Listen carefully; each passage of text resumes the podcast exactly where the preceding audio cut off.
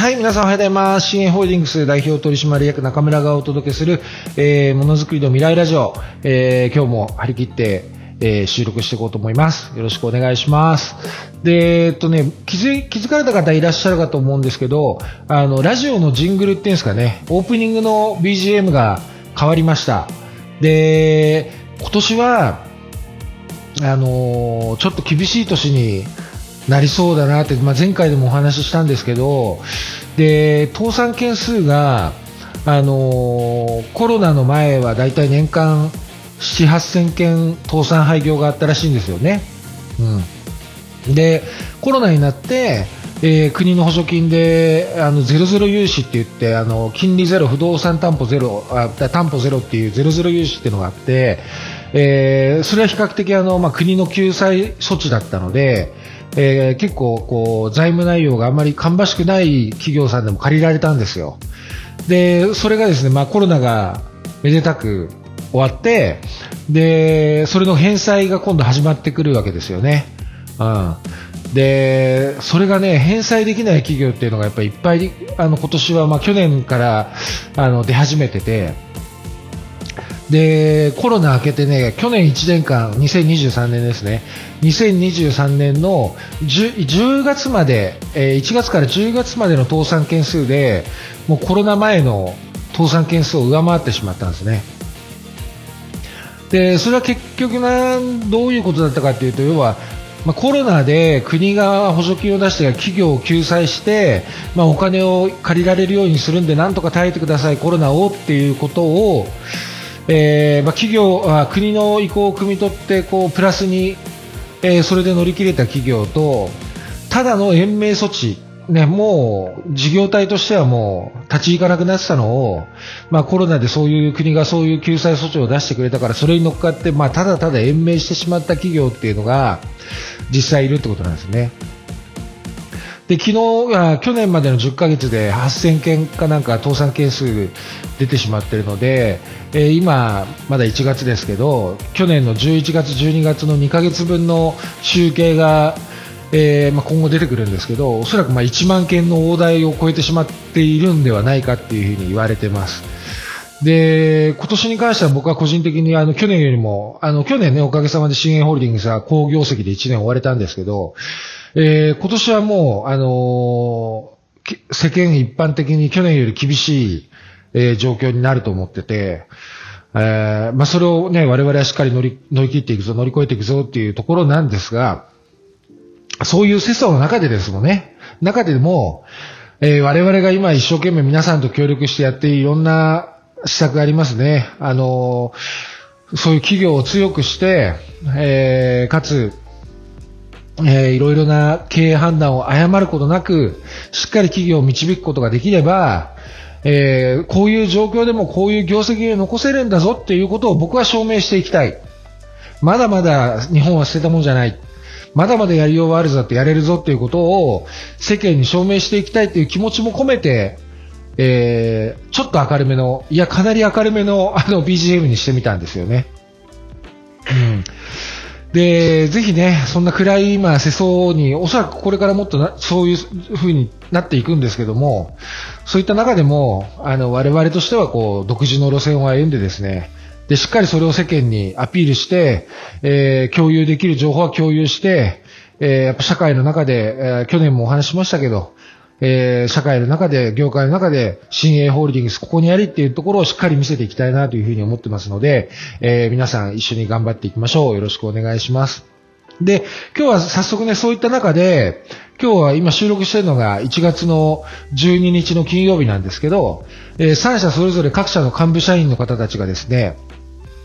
えーまあ、反応に集まって、えー今日ね、夜、いろんな会議をしながら、えーお酒も飲んで、えー親睦を図るっていうような会を、これから、えーホールディングスの取締役が仕切る形でね、えーやるようです。やるそうです。で、僕は報告、報告とあと承認しかしてないので、まあ僕がそこに呼ばれることはなかったんですけど、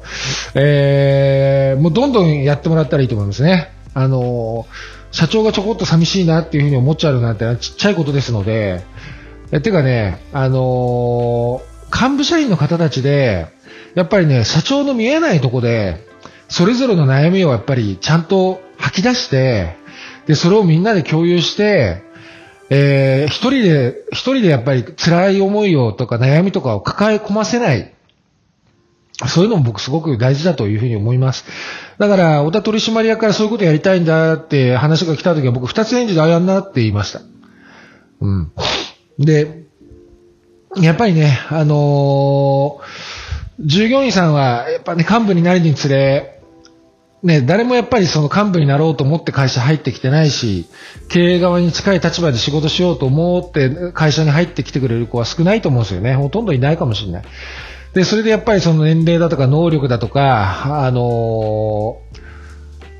そうですね、そういう会社の状況とかで、あの、まあ、本人が望む望まないにかかわらず、やっぱり、えー、そういう役職を引き受けてもらうってことは出てくるわけですよね。そしたらやっぱりこう、まあ、本当だったらしたくない努力だとか、えー、言いたくないことも言わなきゃいけないし、やらなきゃいけなくなってくる。えー、それはもうね、しょうがないです。そういうもんだと思ってやってもらうしかない。ただ、やっぱり、あのー、一人でかま、一人で抱え込ませ、抱え込ませるようなことをしないで、やっぱり組織としてそういう一人の悩みでもみんなで共有してあげる。ね、5人で今日何人で集まるのかな ?1、2、3、4、5、6、7、8人か。取締役で2人で10人か。えー、例えばね、えー、10の悩みを抱えてても、10人でそれを共有したら1になるし、それを10のまんま、その人だけの悩みでやっぱりこう、一人でね、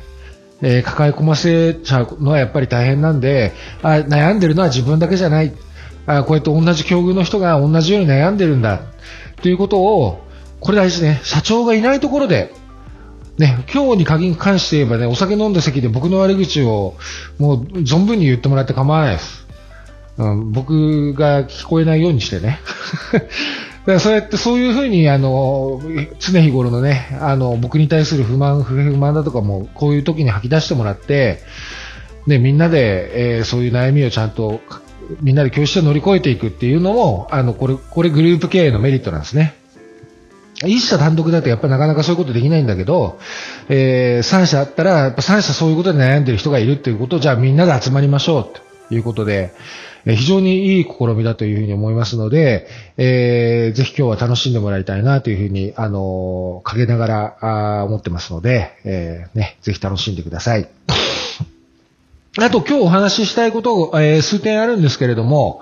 えー、一つ目はね、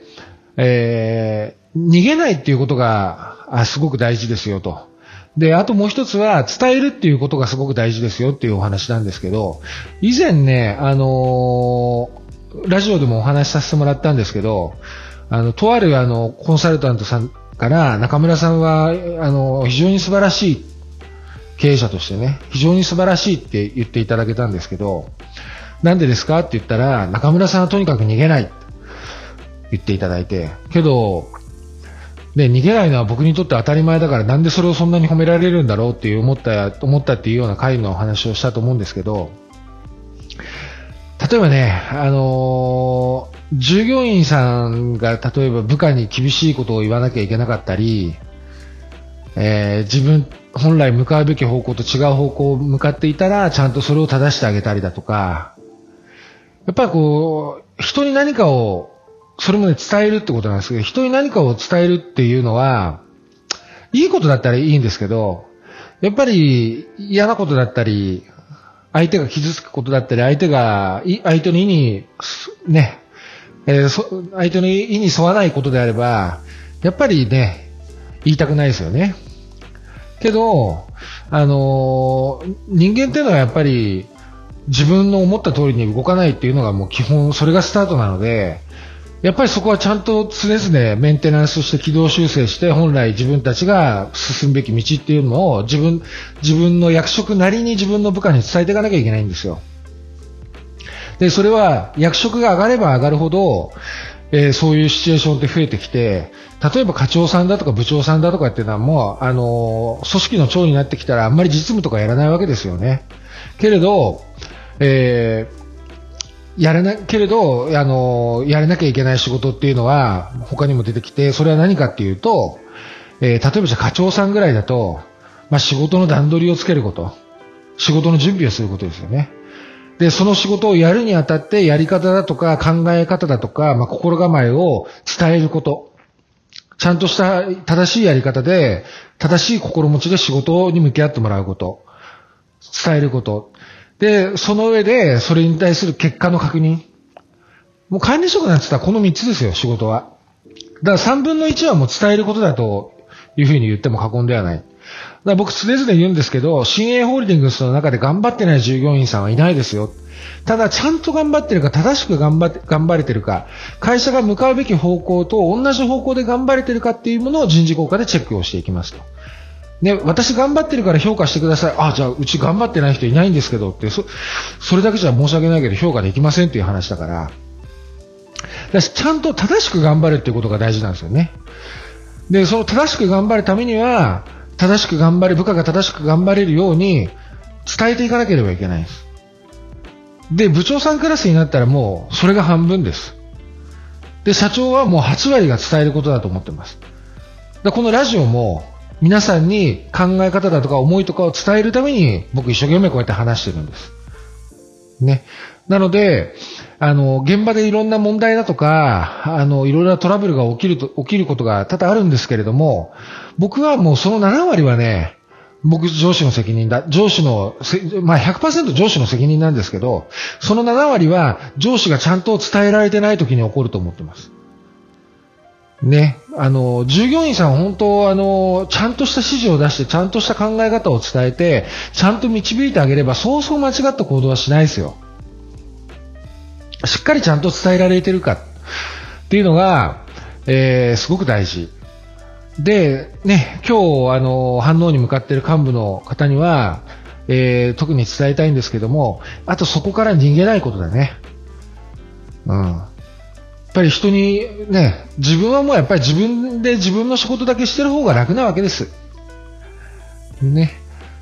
うん。なんで人の面倒まで見なきゃいけないんだっていうふうに人間誰でも思ってしまいます。ただ、あの、やっぱりその新入社員だとか組織の末端の人っていうのはしっかりとやっぱりケアしてあげて導いてあげなきゃいけなくて、ね、それに、それに対してですね、えー、ぜひ逃げないでもらいたい。あともう一つは、えー、今年もね、あのー、常々お話ししているように、あの、厳しい年になると思いますと。いろいろ想定の範囲を広げながら事業をやっていくんですけども、その想定の範囲から、に、想定の範囲に収まらない、えー、いろんな、こう、ことっていうのが起きるかもしれませんと。そういうことが起きた時にも逃げないでもらいたい。ね、えー、その人が乗り越えられるような課題や困難しかその人の前にはいかないですから。で、僕は毎週ね、それぞれの会社回って、なできるか、できる範囲でできる限りで皆さんの仕事の内容をチェックして、あのーその人のキャパオーバーになるような仕事はさせないように、その人がオーバーし、オーバーした、オーバーフローしたような仕事のさせ方はしないように、なるべく、えー、心を砕いて配慮していきます。その上で、その人の前に降ってきた仕事っていうのは、その人が乗り越えられるから降ってきてるんです。だから初めてだからわからない、だからやりたくないとか、これは自分の仕事だとは思えないからやりたくないとか、自分で決めちゃってるんだよね、それはね。とか、ね、やったことがない、教えてもらってないからできないだとか。じゃあ皆さんが、なんで教育訓練を、まあ教育訓練がちゃんと今、回ってるのは今のところ新鋭工業だけなんだけど、えー、ね、教育訓練これからもあの、アポロ工業反応精密をしっかりやっていきたいんですけど、教育訓練をなぜ受けているかっていうと、教育っていうのは、あの、今、会社の中である仕事をこなすために受けるんじゃなくって、今ある仕事をこなすために受けるのは、それは OJT で十分ですよね。現場の先輩から教えてもらえればそれは十分ですよ。わざわざ時間を作って業務外で教育を受けるってのは何のためにするかって言ったら、まだ起きてないことに対して受けるわけです。これから起きるかもしれない皆さんが乗り越えなきゃいけない課題のために教育って受けるんですね。うん。そう考えたら教育の受け方も変わってくるでしょだから新しいことにチャレンジできない人っていうのはそもそも教育を受ける資格がないんです。厳しい方をすると。メールの書き方だってそう、挨拶の仕方だってそう、名刺の交換の仕方だってそう、ね、報告書の書き方だってそう、金型のことに関して学ぶこともそう、プレス機械に関して学ぶこともそう、安全教育に関して受けることもそう、安全なんか特にそうですよね。今起きてないけど今後起きるかもしれない災害に関してそういうことが起きないように学んでいくわけですよ。ね。なので、皆さんが受ける教育っていうのは、えー、もう一回言います。えー、これから起こるかもしれない、まだ起きてない、これから起こるかもしれないけれども、皆さんが乗り越えていかなきゃいけないことのために受けるんです。でぜひそこからも逃げないでもらいたい。なぜなら、それは皆さんに対して乗り越えられる課題しか言ってないはずだから。ね。えー、今日伝えたかったのは、役職が上になればなるほど、伝えるっていうことが大事な仕事になってきますよ。ね、僕もこうやって伝えてます。で、もう一つは、えー、教育訓練を受けることだったり、えー、伝えることから、えー、教育訓練を受けることも、要は逃げない。ね、目の前にある課題から逃げないで、3S でみんなの前で発表することもそうです。資料を作ることもそうです。ね、そういうことに時間を割かないで現場で作業してた方が会社は儲かるんです。けど、あえてそういう時間を作るのが、作るのは、皆さんにいつかそういう課題が起きた時にそれを乗り越えられる力を持ってもらいたいから。ね。えー、ぜひ、そういう思いで今年の1年、あの、皆さんのスキルをどんどん上げていってもらって、えー、いろんな困難に対して立ち向かえる強い企業体、強い従業員さん、ね、強い会社、えー、強い企業体を作っていきたいというふうに思いますので、えー、ぜひみんなで頑張っていきましょう。はい、今日は以上です。いつもありがとうございます。えー、もしよかったら、ポッドキャストのいいねと簡単な言葉で構わないので、えー、レビューを書いてくれたら嬉しいです。じゃあまた収録するので聞いてください。じゃあねバイバイ。